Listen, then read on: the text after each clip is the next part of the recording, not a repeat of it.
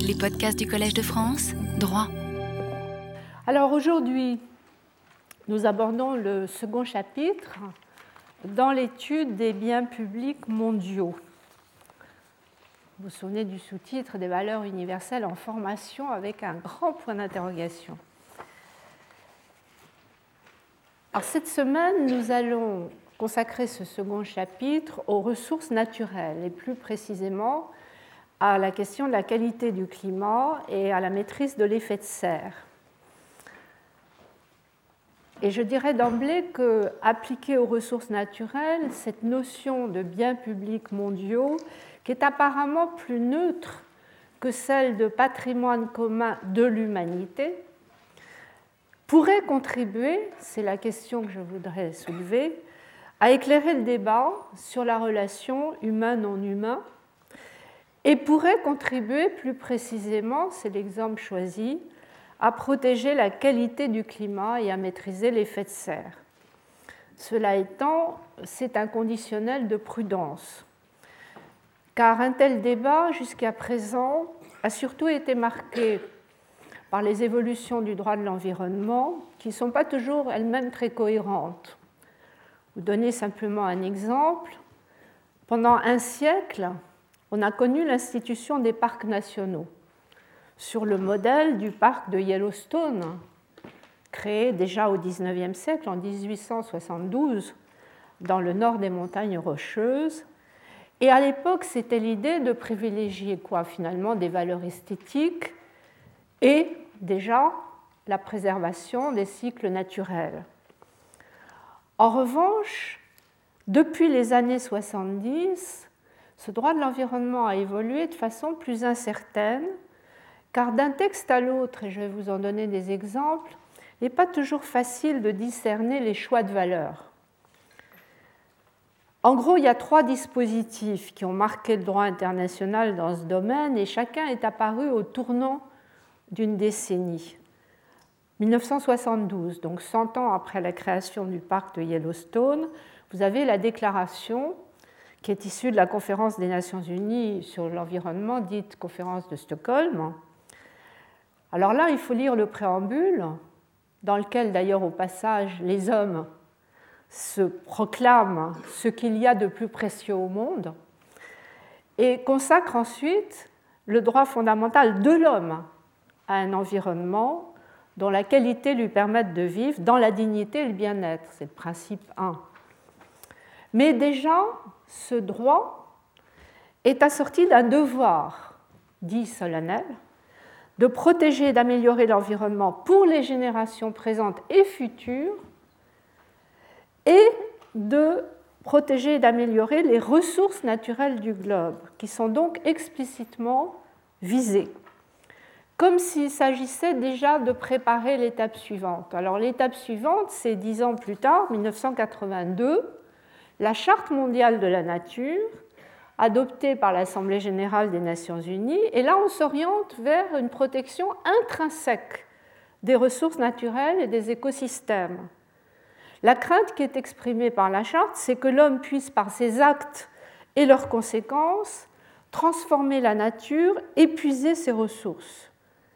Et le préambule va très loin car il affirme toute forme de vie est unique et mérite d'être respecté, quelle que soit son utilité pour l'homme, quelle que soit son utilité pour l'homme. Et ceci afin de reconnaître aux autres organismes vivants cette valeur intrinsèque, l'homme doit se guider sur un code moral d'action. Vous voyez, les termes employés sont très forts.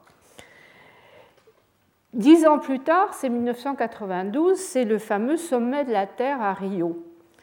Et là, la conférence des Nations Unies va relier environnement et développement. Il y a une sorte de changement de cap. On voit apparaître le développement. La déclaration de Rio souligne que la Terre est le foyer de l'humanité, mais souligne aussi que la Terre constitue un tout marqué par l'interdépendance. Et là, la déclaration va utiliser le concept qui était apparu peu avant dans le rapport Brundtland en 1987, le fameux concept de développement durable, qui permet de tenter une sorte de synthèse entre une approche humaniste, une approche écologique et une approche économique, ce qui est une manière d'ouvrir la voie vers la reconnaissance des ressources naturelles comme biens publics mondiaux, ce qu'on voit arriver l'économie. Alors c'est une évolution qui est encore implicite dans la Convention de Rio la même année, 1992, sur la biodiversité et la Convention sur le changement climatique. Mais cette évolution va devenir explicite en 1997. C'est la date du fameux protocole de Kyoto qui reprend l'idée qui avait déjà été explorée par certains États de créer des marchés des droits d'émission des gaz à effet de serre pour organiser une protection du climat à l'échelle de la planète. c'est une formule, cette intrusion du marché, qui va être critiquée du point de vue éthique. Qu'est-ce que ça veut dire un permis d'émettre des gaz? Ça veut dire un permis de polluer. C'est une intrusion qui bouleverse les catégories juridiques, car les autorisations administratives étaient jusque-là inaliénables et intransmissibles. Mais c'est en même temps une formule qui permet de limiter malgré tout les quantités d'émissions de gaz qui jusque-là étaient sans limite. L'important, ce sont ces quantités contingentées, les fameux quotas, le mot apparaîtra plus tard, mais il est déjà dans la logique du système des 97, les fameux quotas comme réponse peut-être partielle, peut-être insuffisante, mais début de réponse à une question qui apparaissait jusque-là quasiment insoluble, qui est la question de la diversité et de la contradiction des intérêts en présence, donc des valeurs invoquées.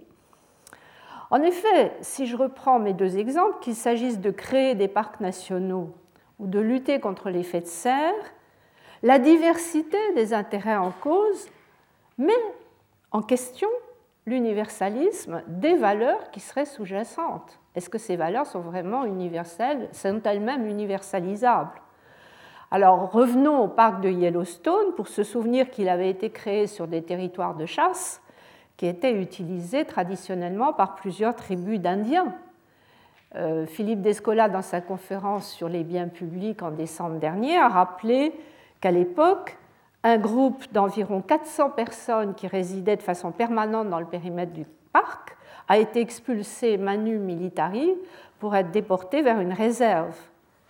Et il ajoutait, rappelant cet exemple peu glorieux, qu'il ne se passe pas de jour sans que ce conflit primitif ne se rejoue entre des élites urbaines désireuses de protéger les paysages d'une sublime sauvagerie, renommée réserve de biodiversité, et des populations locales qui sont ainsi condamnées à limiter sévèrement leur usage de ces espaces où elles vivent souvent depuis des siècles, voire à abandonner ces espaces il ajoutait partout la polémique fait rage quant au droit de telle ou telle communauté de se réserver l'usage de telle ou telle portion de l'environnement non humain.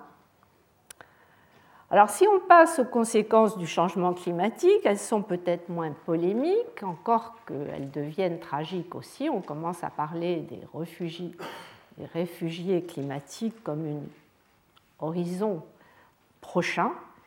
En tout cas, les conséquences sont aussi très diversifiées.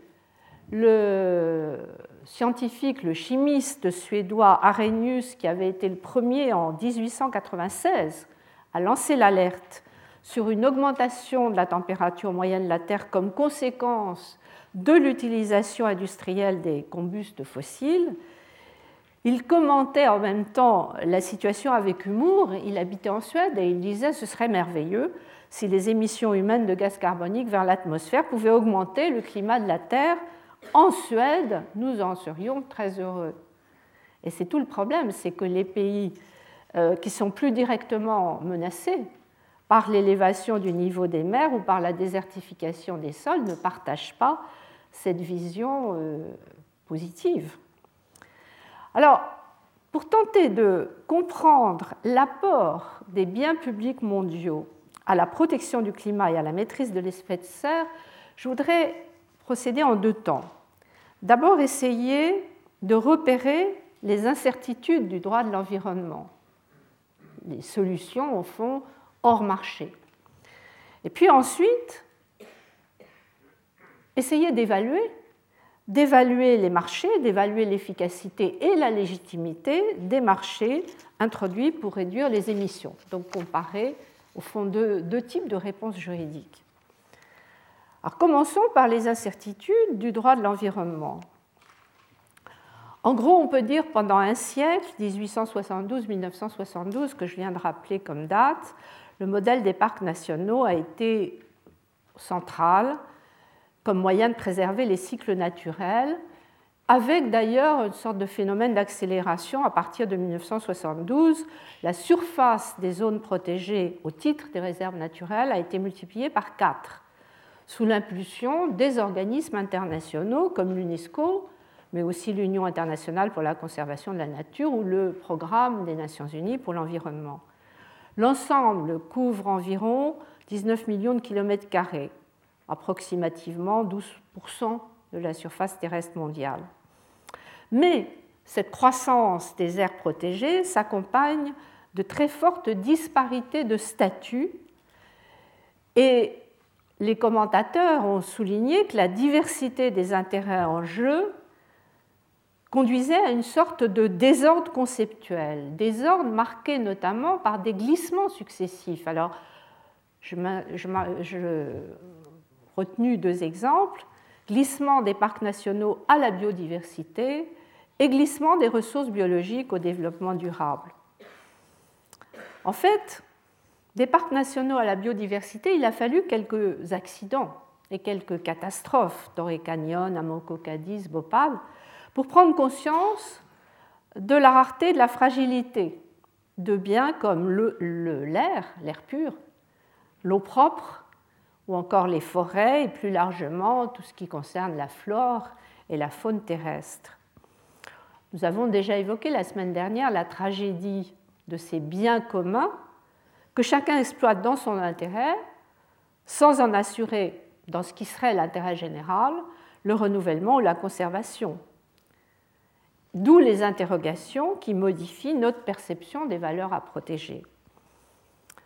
Alors, par exemple, c'est ainsi que la protection de la couche d'ozone va être consacrée en 1985 par une convention et la biodiversité en 1992 par la convention de Rio, qui affirme, comme on l'a rappelé, la valeur intrinsèque de la biodiversité, qualifiée alors, je le rappelle, de préoccupation commune à l'humanité. Et vous vous souvenez, j'en ai déjà parlé à plusieurs reprises, que les pays en développement avaient préféré cette expression à celle de patrimoine commun de l'humanité parce que la seconde aurait impliqué un libre accès aux ressources biologiques, c'est-à-dire ce qu'on a appelé la biopiraterie.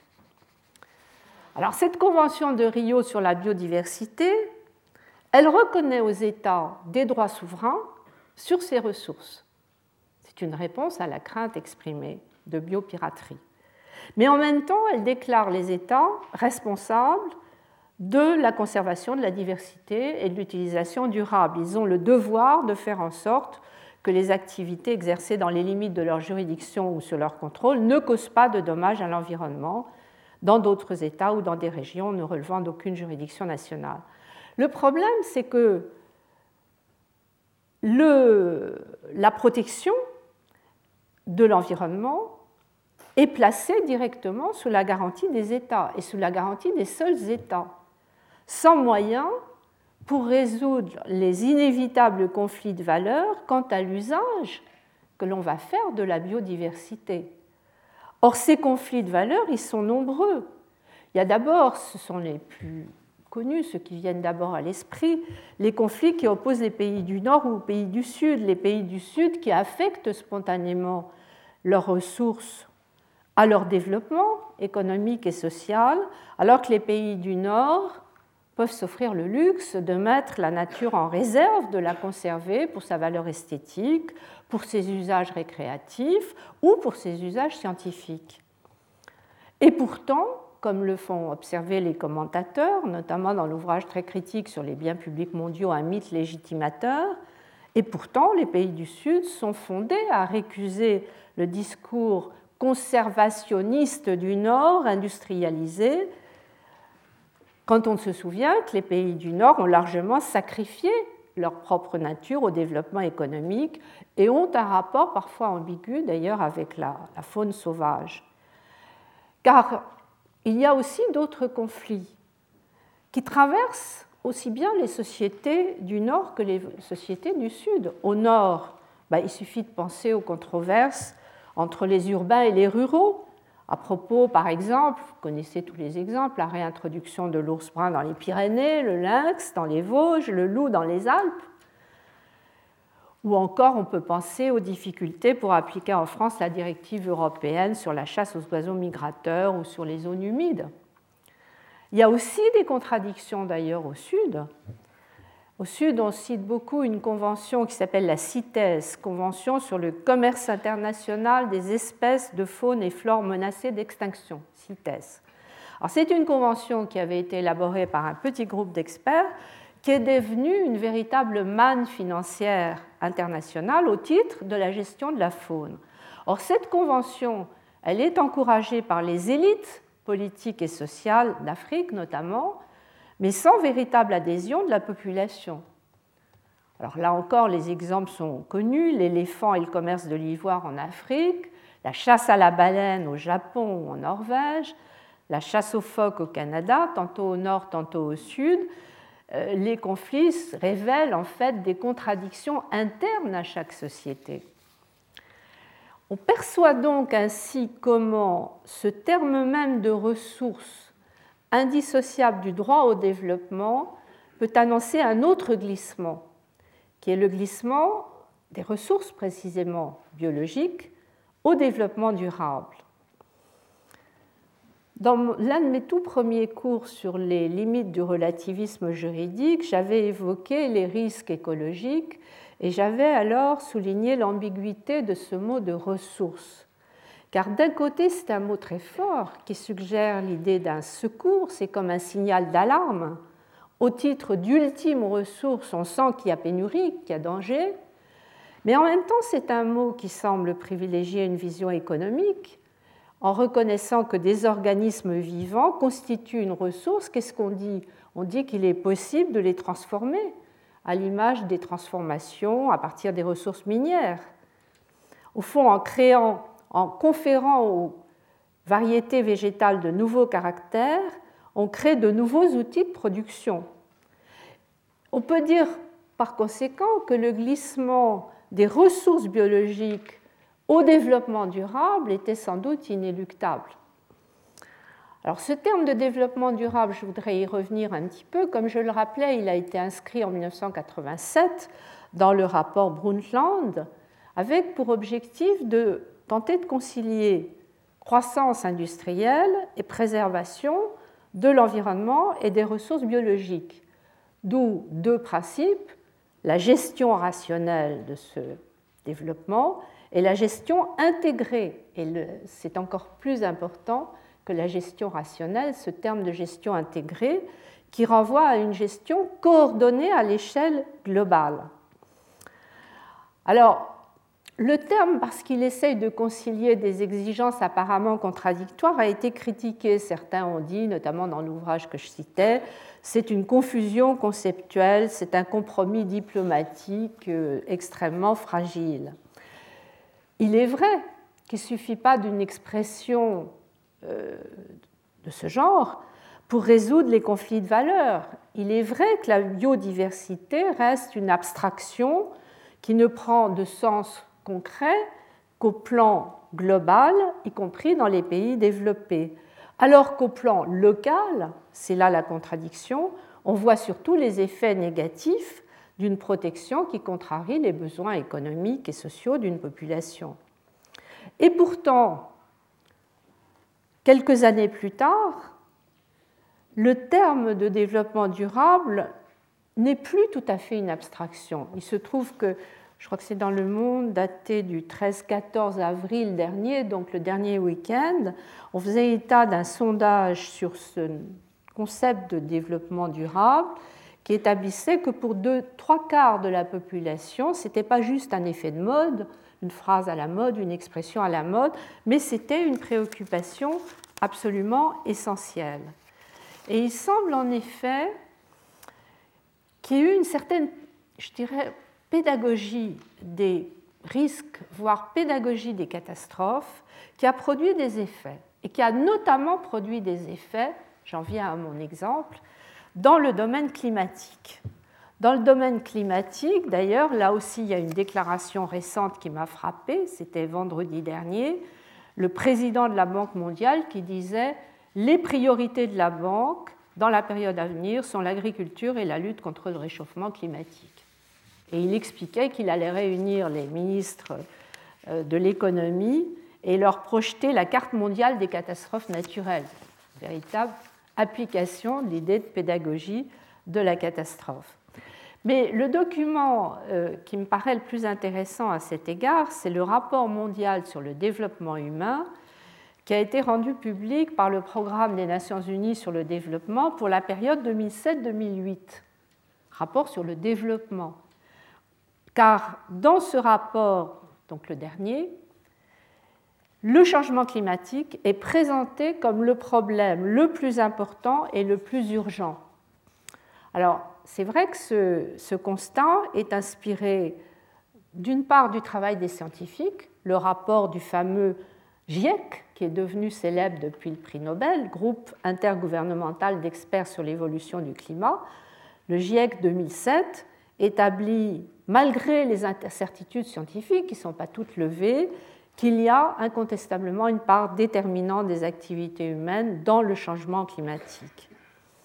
Et puis il y a un deuxième document sur lequel s'appuie euh, le programme des Nations Unies, c'est le rapport de l'économiste Nicolas Stern, le rapport de 2006 sur euh, The Economics of Climate Change, dans lequel il démontre, alors par une analyse très, très technique, que la prévention serait plus économique que l'immobilisme. En tout cas, le rapport du PNUD pose très clairement, alors en termes pas seulement économiques mais politiques et juridiques, le problème de la lutte contre le changement climatique en disant c'est un impératif de solidarité humaine, mais il faut le mettre en œuvre dans un monde divisé. Je crois que ça résume très bien la difficulté. Alors c'est un impératif de solidarité, là le rapport est assez précis, il va jusqu'à comparer la tragédie humaine dont les rédacteurs de la Déclaration universelle des droits de l'homme avaient été les témoins lors de la Seconde Guerre mondiale. À la tragédie en cours, il emploie les mêmes termes, du changement climatique qui annoncerait une violation systématique des droits de l'homme pour les pauvres et pour les générations futures, et un grand pas en arrière pour les valeurs universelles. Vous voyez cette manière de relier aux valeurs. Alors si on lit un peu plus en détail le rapport, il utilise des exemples pour essayer de, frapper euh, le lecteur, par exemple celui de la disparition de, la civilisation de l'île de Pâques. Vous savez, ces gigantesques statues euh, qui sont les seuls vestiges d'une grande civilisation, pour illustrer l'échec de la gestion des ressources écologiques partagées, en suggérant que d'une certaine manière, le changement climatique serait l'équivalent à l'échelle mondiale du désastre de l'île de Pâques. Avec cette différence majeure, dit le rapport, que l'ignorance n'est plus une excuse, car nous disposons de preuves et de moyens pour éviter la crise. Mais on se heurte toujours à l'écart entre la nature globale du risque, le risque est global, il est planétaire, mais l'organisation des pouvoirs de décision politique est nationale. C'est la notion de monde divisé. Le risque est global, mais le monde reste divisé. Alors comment trouver des éléments de réponse? Ils cherchent des arguments dans différentes directions.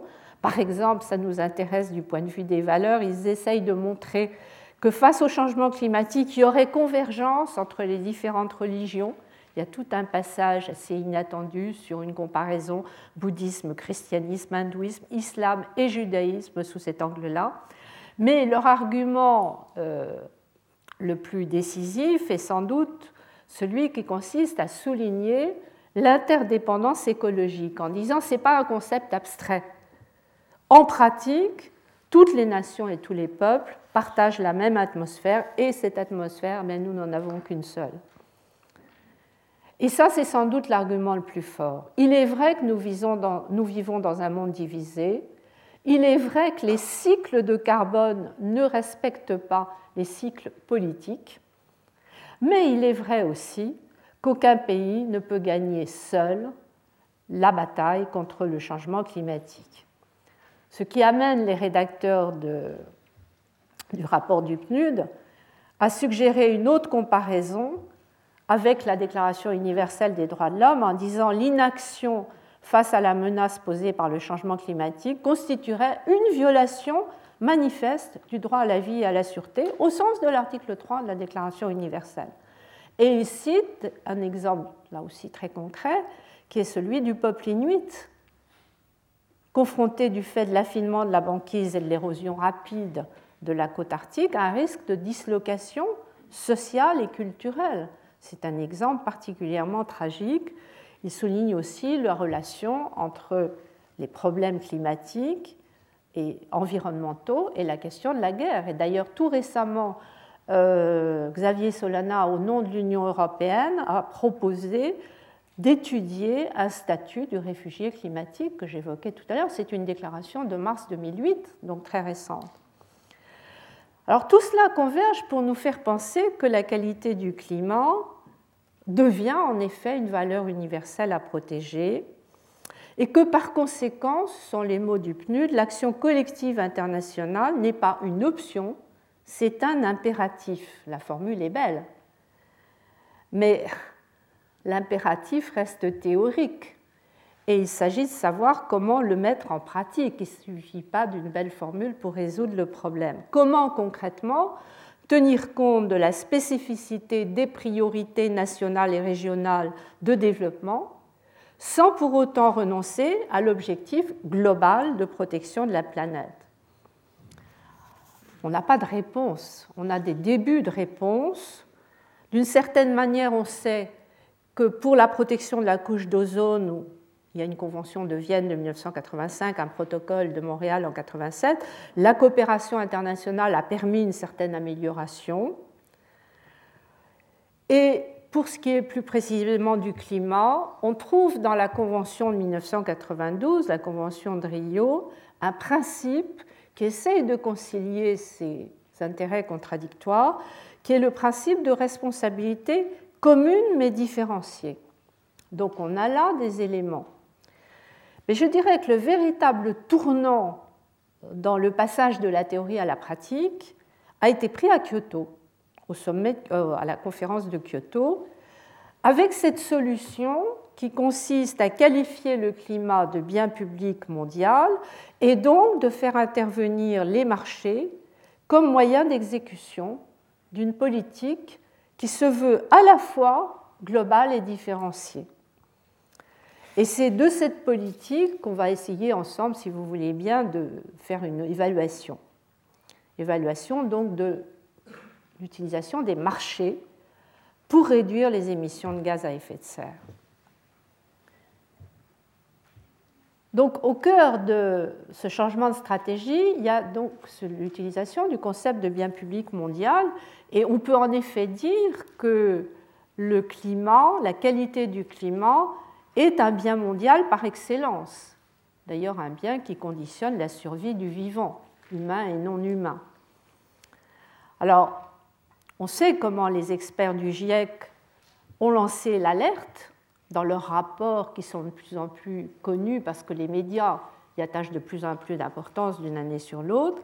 Ils ont lancé l'alerte sur le caractère grave et irréversible des effets négatifs du réchauffement climatique et ils ont démontré la part croissante des changements dus effectivement aux activités humaines. Tout récemment, d'ailleurs, le, climatologue américain Hansen va encore plus loin que le rapport du GIEC en disant la, la sensibilité de la planète au dioxyde de carbone est encore plus importante que celle qui est retenue par le GIEC dans ses rapports.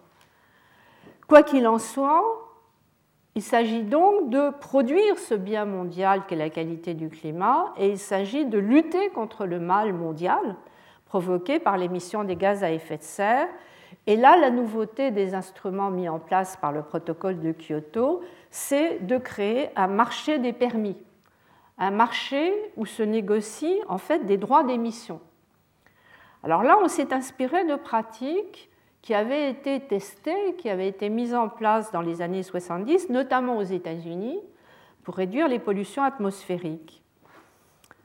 Et l'idée du dispositif de Kyoto, c'est de limiter la production des gaz à effet de serre à des quotas, et encore une fois, le mot quota n'apparaît pas à Kyoto, il apparaît en 2003 seulement dans une directive européenne d'application du protocole de Kyoto. Donc, limiter la production des gaz à des quotas fixés d'avance, au fond, comme l'a dit un commentateur euh, dans l'ouvrage sur les changements climatiques qui vient d'être publié en 2007, c'est le commentaire de Pierre-Marie Dupuis, euh, il s'agit d'une sorte de monopoly planétaire qui reposerait sur un troc vertueux. C'est-à-dire que selon l'utilisation que fait chacun de ses capacités d'émission, des capacités qui lui sont reconnues, les quotas non utilisés sont transférés, transférables et transférés par conséquent à d'autres pollueurs. Les pays en développement n'ont pas d'objectif imposé, mais ils sont néanmoins impliqués dans l'effort international à travers l'idée du financement de projets pour un développement propre. Autrement dit, on n'a évidemment pas créé un gouvernement mondial, ce serait un problème politique autrement difficile, mais on tente déjà de mondialiser la lutte contre l'effet de serre en utilisant les stratégies du marché. Alors quand je dis que nous allions tenter d'évaluer euh, ce choix, je pense à deux euh, directions. Il faut d'abord évaluer l'efficacité du marché. Et là, euh, il faut faire appel aux travaux des économistes, car c'est eux qui démontrent comment l'efficacité peut varier selon telle ou telle stratégie. Mais l'efficacité, en toute hypothèse, ne suffit pas. Et le travail des économistes, à mon sens, ne dispense pas les juristes de s'interroger sur les critères de légitimité, c'est-à-dire de poser la question en termes de valeur et pas seulement en termes de marché. Il faut poser les deux questions. Alors d'abord la question de l'efficacité. Et là, j'ai beaucoup utilisé les travaux de mon collègue Roger Guénery, titulaire de la chaire d'économie au Collège de France, qui avait notamment lors des journées de décembre dernier souligné que le marché fournit en principe des signaux appropriés pour la production de biens privés, mais, disait-il, le marché n'est pas directement adapté à la fourniture de biens collectifs et encore moins adapté à l'évitement de ce que les économistes appellent les externalités négatives. C'est une formule extrêmement pudique pour désigner notamment des atteintes aux valeurs non marchandes, des atteintes à des droits fondamentaux. Alors Roger Guénery avait rappelé que dans les manuels d'économie, biens collectifs et externalités sont traités comme des catégories de défaillance du marché. Et il avait rappelé que dans le fameux rapport Stern, il est démontré, c'est au début de ce rapport de 2006, il est démontré que l'accroissement de la concentration atmosphérique de gaz à effet de serre, qui est à l'origine des dérèglements climatiques observés et de ceux qu'on anticipe, eh bien cet accroissement est la plus spectaculaire défaillance du marché jamais enregistrée. Donc la question, c'est de corriger cette défaillance et par conséquent de déterminer, c'est le travail des économistes, les stratégies les plus efficaces, qu'il s'agisse des priorités de la politique climatique ou qu'il s'agisse des moyens à privilégier. Ce sont les deux questions qui se posent. Alors la question des priorités, elle est importante et elle est très débattue. Est-ce qu'il faut s'engager dès maintenant dans des réductions d'émissions ou faut-il miser sur une recherche visant à substituer euh, aux carburants fossiles, le pétrole, le gaz, le charbon, des énergies dites décarbonées? Alors, les fameux biocarburants, dont on sait que par ailleurs ils ont des effets négatifs sur l'agriculture, sur les prix, euh, l'énergie nucléaire, dont on connaît aussi les risques, les éoliennes, etc.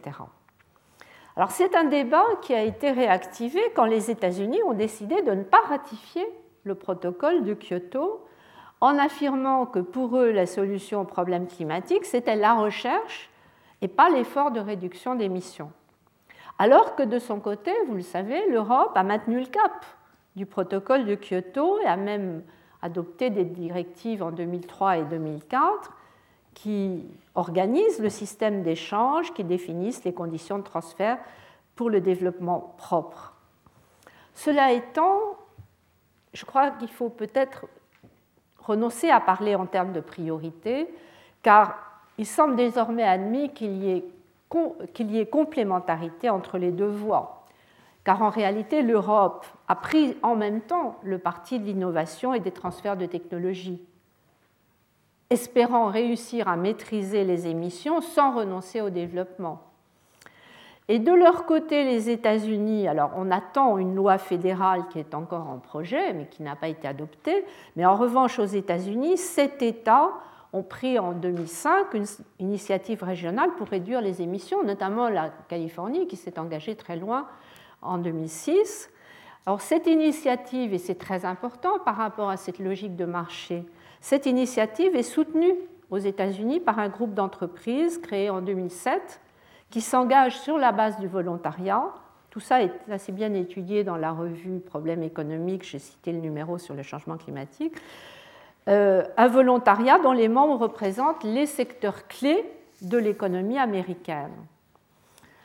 Aux États-Unis toujours, il y a une décision récente de la Cour suprême qui est intéressante, même si elle ne pose pas directement le problème des engagements internationaux, puisqu'ils n'en ont pas pris.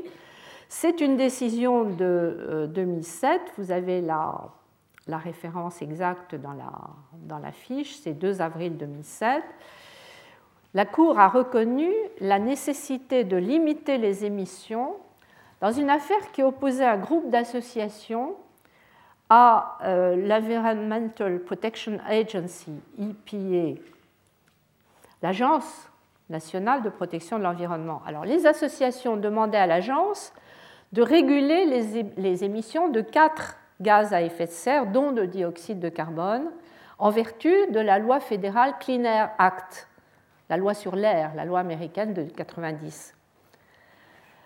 Alors, ce qui est intéressant, c'est de lire l'opinion des juges de la majorité, ceux qui ont, fait la décision. Leur opinion débute par une reconnaissance du lien, donc au niveau de la Cour suprême, le lien entre la hausse des températures et la concentration croissante de euh, dioxyde de carbone dans l'atmosphère. Et l'opinion de la Cour, l'opinion majoritaire de la Cour, mentionne que le réchauffement climatique serait le défi environnemental le plus urgent de notre ère. Il y a d'ailleurs toute une partie de la décision qui est consacrée à l'historique des études scientifiques et de la législation américaine sur, euh, sur l'air. Reste la question qui était au cœur du contentieux, la question du fondement de l'action car l'Agence de protection de l'environnement américaine disait mais il s'agit de prévenir un risque à caractère global, nous sommes totalement irresponsables.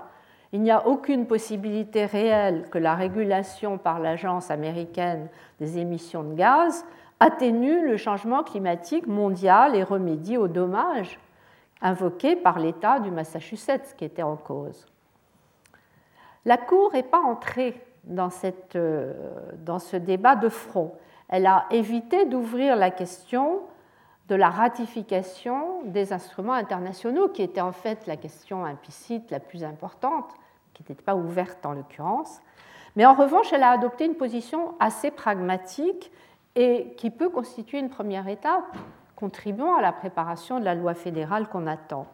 Elle a dit, il est vrai que la régulation des émissions de gaz par la circulation automobile aux États-Unis ne suffira pas à inverser la tendance sur le réchauffement climatique, mais cela n'implique pas que la Cour ne puisse pas juger du point de savoir si l'agence a ou non le devoir de prendre des mesures susceptibles au moins de ralentir ou de limiter cette tendance. Autrement dit, les juges américains ont admis l'action des associations considérant que la hausse du niveau de la mer associée au réchauffement climatique avait déjà lésé, continuerait à léser l'État du Massachusetts, et que le risque d'un dommage catastrophique, bien qu'éloigné, n'en était pas moins réel.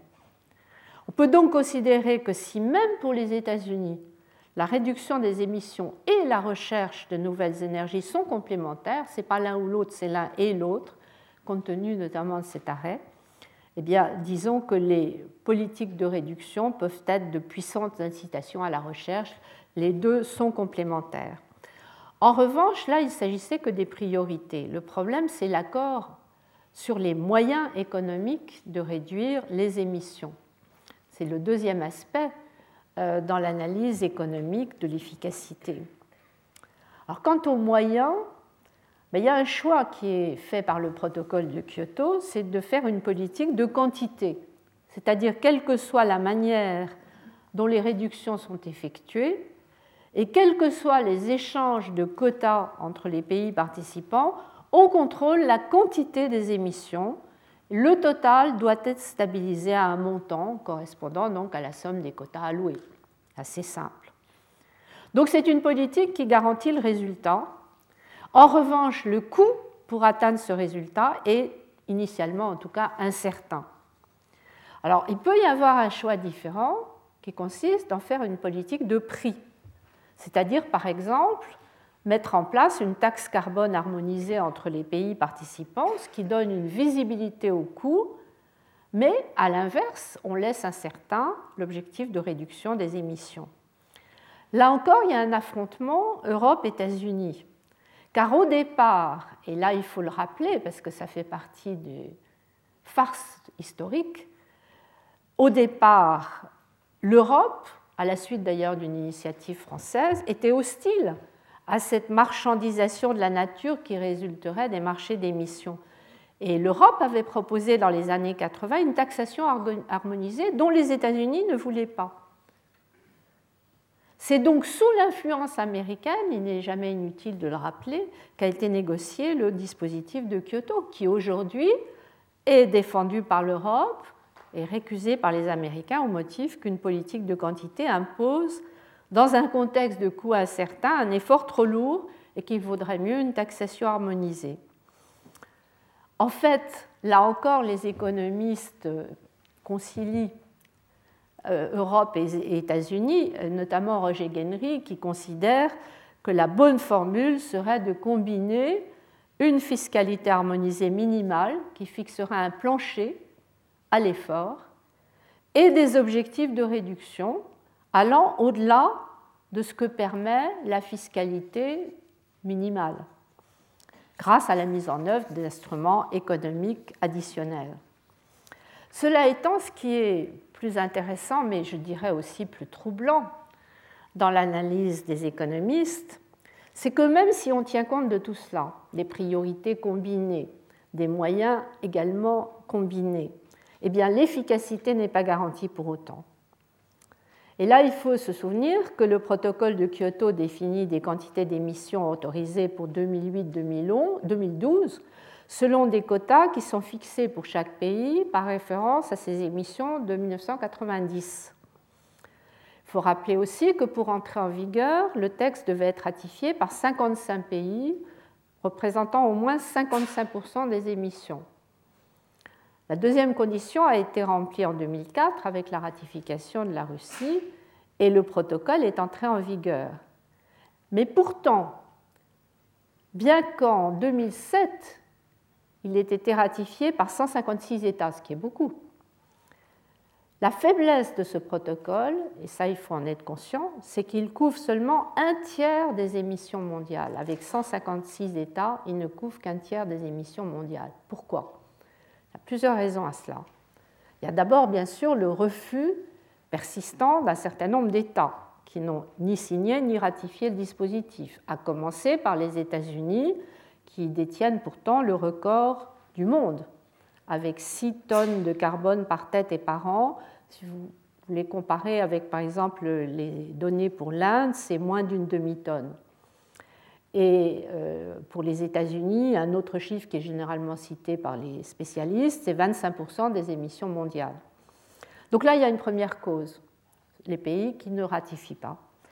Mais il y a une deuxième cause, et c'est peut-être la plus inquiétante, c'est peut-être le point le plus faible du dispositif de Kyoto, c'est que l'espace du marché carbone qu'il instaure est limité aux pays développés, en application du principe que j'évoquais tout à l'heure des responsabilités différenciées, qui a conduit à limiter au moins la mise en œuvre immédiate au seul pays de ce qu'on appelle l'annexe B, l'annexe B visant les pays développés.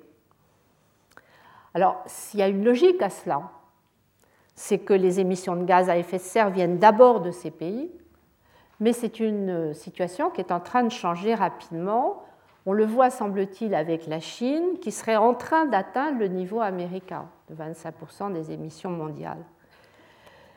Selon les dernières estimations, là je me réfère aussi aux travaux à la fois des scientifiques et des économistes, le total des émissions des pays en développement dépassera dans un avenir proche le total des émissions des pays développés. Alors les évaluations tendent d'ailleurs à, réduire le, temps. Dans le rapport qu'il avait fait en 2002 au Conseil d'analyse économique, Roger Guénry évoquait la date de 2025 en disant c'est en 2025 que les émissions venant des pays en développement dépasseront les autres. Et en 2007, quand il a fait ce nouvel exposé euh, en décembre dernier, il a parlé de 2015. Il a ramené la date de 2025 à 2015, voire, disait-il, une échéance plus proche. D'où une situation qui pourrait devenir assez vite critique, car les engagements sont dans l'annexe B, alors que paradoxalement, les décisions les plus stratégiques, comme celles qui portent sur le développement d'un parc énergétique à longue durée de vie, sont hors de cette annexe B.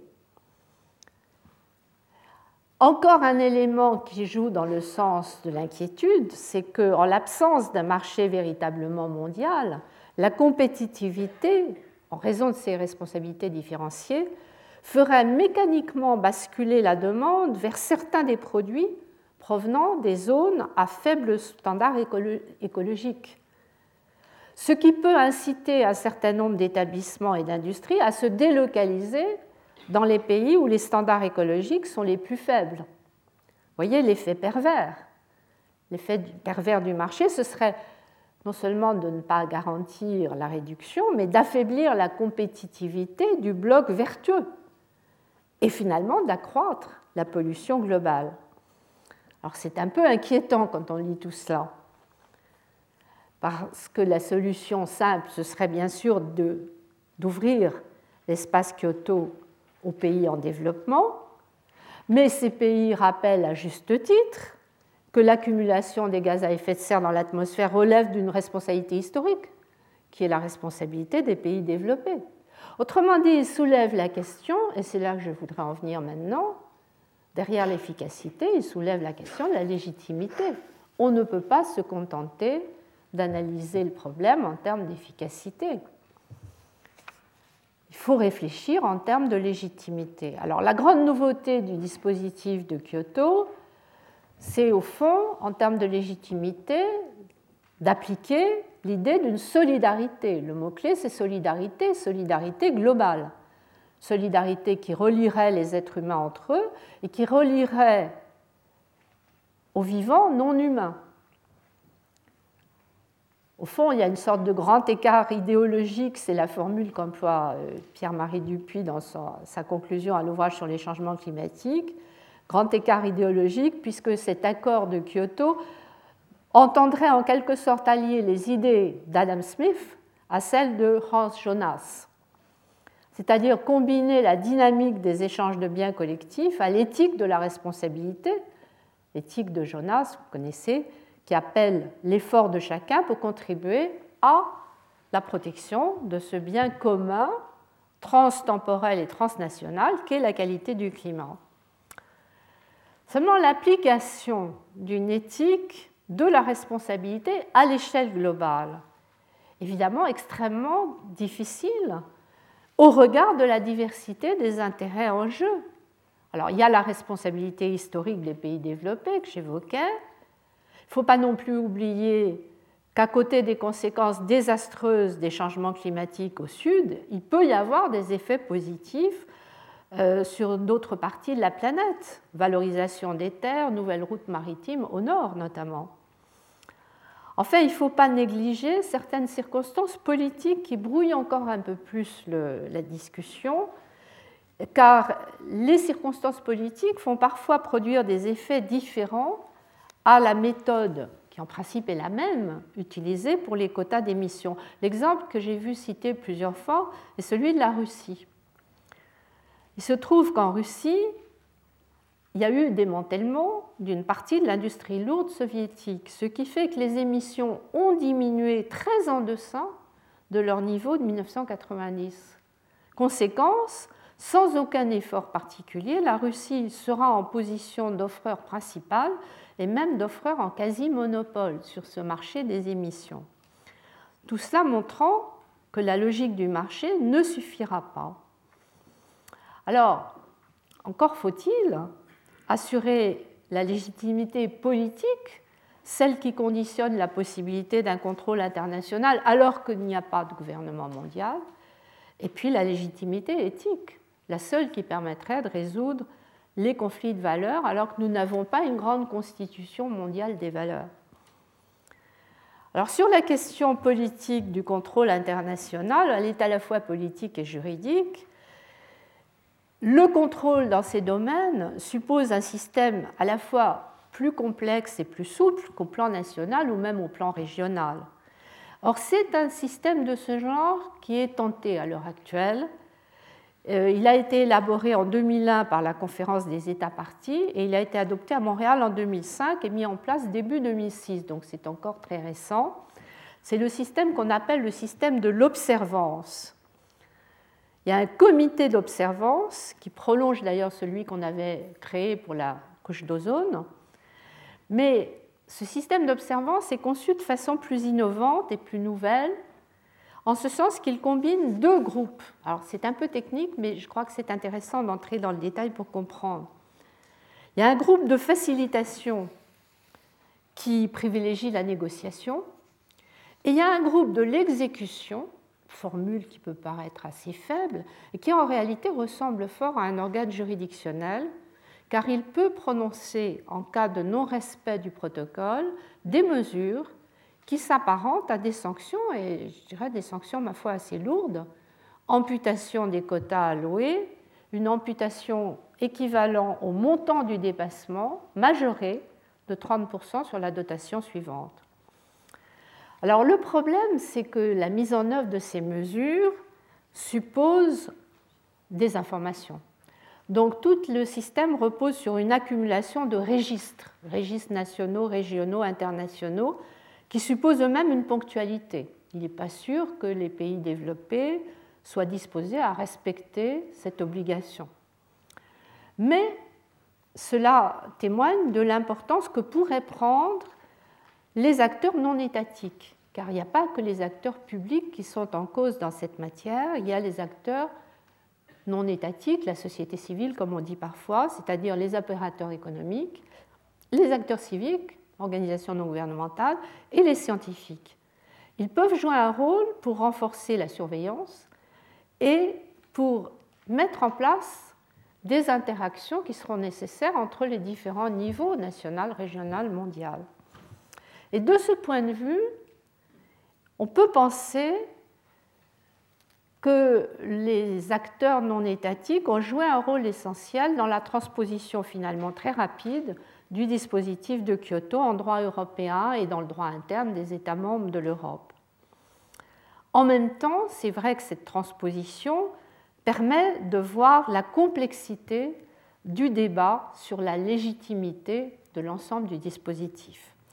Et là, je cite dans la fiche, vous retrouverez la référence, une affaire qui a été récemment portée devant le Conseil d'État en France, l'affaire Arcelor, Conseil d'État en assemblée décision du 8 février 2007. Affaire intéressante parce qu'il s'agissait de la transposition en France par un décret de la directive européenne sur le système d'échange de quotas. Le débat était le suivant? Le système mis en place par le décret et donc en application de la directive a pour objectif l'intérêt général à, travers la protection de l'environnement, du climat. Mais l'entreprise Arcelor faisait valoir que l'application de ce texte aux installations du secteur sidérurgique créait une inégalité, des problèmes de valeur, par rapport à d'autres secteurs comme le plastique ou l'aluminium non assujettis au système d'échange de quotas. Donc, problème, conflit de valeurs. ce qui est intéressant, mais on n'a pas la fin de l'histoire encore, c'est que le Conseil d'État a décidé de saisir la Cour de justice d'une exception préjudicielle, suivant d'ailleurs le raisonnement de son commissaire du gouvernement, car le commissaire avait fait valoir qu'une décision de la Cour de justice vaudra pour l'ensemble des États membres et qu'il y avait donc une sorte de devoir des juges nationaux à participer au dialogue des juges à l'échelle européenne pour favoriser une solution globale harmonieuse. La question qui est donc posée à la Cour de justice à propos de la transposition de la directive et d'interpréter la directive par rapport au principe d'égalité, qui est un principe en droit interne, mais qui est aussi un principe européen.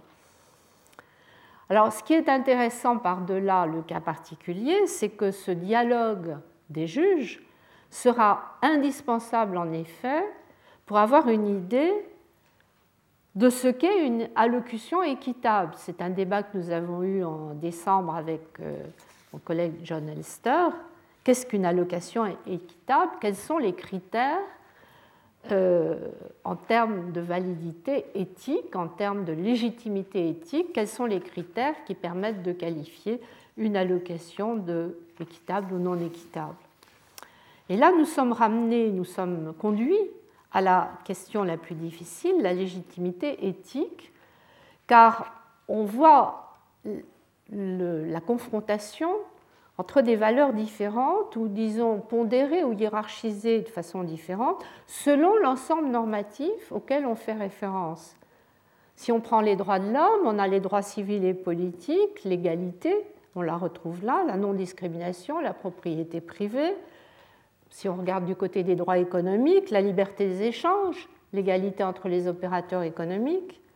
Si on regarde les droits sociaux et culturels, la solidarité, l'égalité entre les cultures. Mais ce n'est pas tout. Les valeurs, on peut les chercher aussi dans les droits de l'humanité, la solidarité qui inclut les générations futures. On peut les chercher dans le droit de l'environnement, une solidarité qui inclut les devoirs attachés à la protection du non-humain.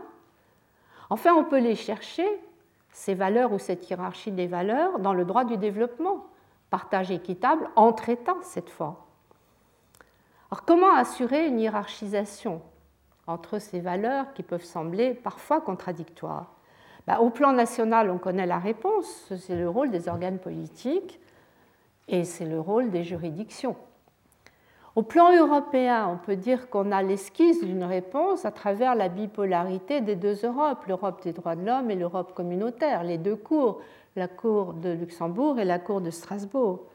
Mais au plan mondial, les organes politiques sont faibles ou quasi inexistants, les organes juridictionnels sont mal équilibrés. Euh, si on compare le Comité des droits de l'homme de l'ONU, il a très peu de pouvoir. Euh, par rapport aux organes quasi juridictionnels comme l'Organisation mondiale euh, du commerce, l'ORD, l'organisme de règlement des différends pour le commerce, ou le CIRDI pour le droit des investissements, qui ont beaucoup plus de pouvoir que le Comité des droits de l'homme. Ce qui fait que devant les juridictions internationales, la protection de l'environnement risque de devenir une exception par rapport à un principe premier de la liberté des échanges et de l'égalité entre les opérateurs économiques. Alors, c'est face à ce risque de voir la hiérarchisation des valeurs varier d'un contentieux à l'autre, varier selon que telle juridiction est saisie ou telle autre. Face à ce risque, les biens publics mondiaux, la notion de bien public mondial marque peut-être un effort pour assurer un certain équilibre entre des valeurs différentes. Car au fond, à travers ces exemples que j'ai donnés, qu'est-ce qu'on voit? On voit qu'au nom de la protection du climat, les objectifs de réduction des émissions de gaz vont limiter la liberté des échanges. On a vu aussi la semaine dernière qu'au nom de la protection de la santé, le recours aux licences obligatoires est venu limiter la propriété intellectuelle, tout le débat sur les brevets. Et on voit également que le terme, la technique, on pourrait dire juridique, des responsabilités différenciées essaye d'intégrer le droit du développement, essaye d'assurer un partage équitable au nom de la responsabilité historique des pays développés, un partage équitable entre pays développés et pays en développement. Autrement dit, pour conclure ces analyses concernant les biens publics mondiaux, et pour conclure les, deux premières parties de ce cours, les droits de l'homme et biens publics mondiaux, je voudrais souligner qu'en termes de valeur, cette complémentarité qui se cherche entre droits de l'homme et biens publics mondiaux, donc entre éthique, juridique et économique, l'éthique, le juridique et l'économique, cette complémentarité qui se cherche nous renvoie peut-être à la notion de bien commun qu'il faudrait repenser à l'heure de la mondialisation. Ça nous amène à réfléchir que bien commun peut être compris de deux manières. Un commun uniformisateur ou un commun pluraliste. Autrement dit, si vous voulez, un universel uniformisant ou un universel pluraliste. Or, il me semble avoir montré, exemple à l'appui, que la seule conception acceptable, c'est celle d'un commun pluraliste, qui suppose deux conditions. D'une part, en termes de valeur, combiner plusieurs échelles de pondération autour de principes au fond transversaux, pas s'enfermer dans une échelle ou une autre, mais les combiner autour de principes transversaux comme par exemple l'égale dignité pour les droits de l'homme. La dignité permet de combiner les droits civils et politiques avec les droits économiques, sociaux et culturels. Comme autre exemple de principe transversal, peut-être le développement durable, qui permettrait pour les biens publics de combiner droit de l'environnement et droit du développement. Ça, c'est la première condition. La deuxième condition, pour aller vers un droit commun pluraliste, vers un bien commun, donc un droit commun pluraliste, c'est de réussir à organiser des responsabilités différenciées dans l'espace et dans le temps. Jusqu'à présent, c'est une technique juridique encore très imparfaite et maladroite. On a vu que elle laisse sans réponse la question des pays en développement pour le, cas du climat. Mais ce n'est pas une raison pour abandonner cette technique. Je crois que ce serait plutôt une raison pour la perfectionner, pour l'élargir. Il faudra l'élargir à d'autres conflits. On a vu que pour la santé, on aboutissait maintenant à des prix différenciés pour euh, certains médicaments. Donc responsabilité différenciée, prix différencié. Il faudra améliorer les techniques juridiques qui permettent de mettre en œuvre de tels concepts. Autrement dit, ce qui se dessine ainsi, ce serait le double rôle du droit, car cette recherche d'un bien commun pluraliste, elle repose en réalité beaucoup sur le droit. Elle repose beaucoup sur la capacité des systèmes de droit, et là il faudra peut-être que les juristes soient novateurs, à hiérarchiser les valeurs, ou plus largement, je vous ai dit que j'hésitais sur le terme hiérarchiser ou ordonner, hiérarchiser ou ordonner les valeurs, et responsabiliser les acteurs. Donc ça, c'est la suite du cours, c'est ce que j'essayerai d'étudier avec vous. Après une période d'interruption qui va durer deux semaines, nous reprendrons donc, je vous ai dit, je crois que c'est le 6 mai, vous devez avoir le programme général le mardi 6 mai, sur cette question du rôle du droit hiérarchiser les valeurs et responsabiliser les acteurs. Il y a encore beaucoup de travail à faire et euh, d'innovation, d'efforts d'imagination, je dirais, pour les juristes. Pas seulement pour eux, mais notamment pour eux. Merci. Retrouvez tous les podcasts du Collège de France sur www.collège-de-france.fr.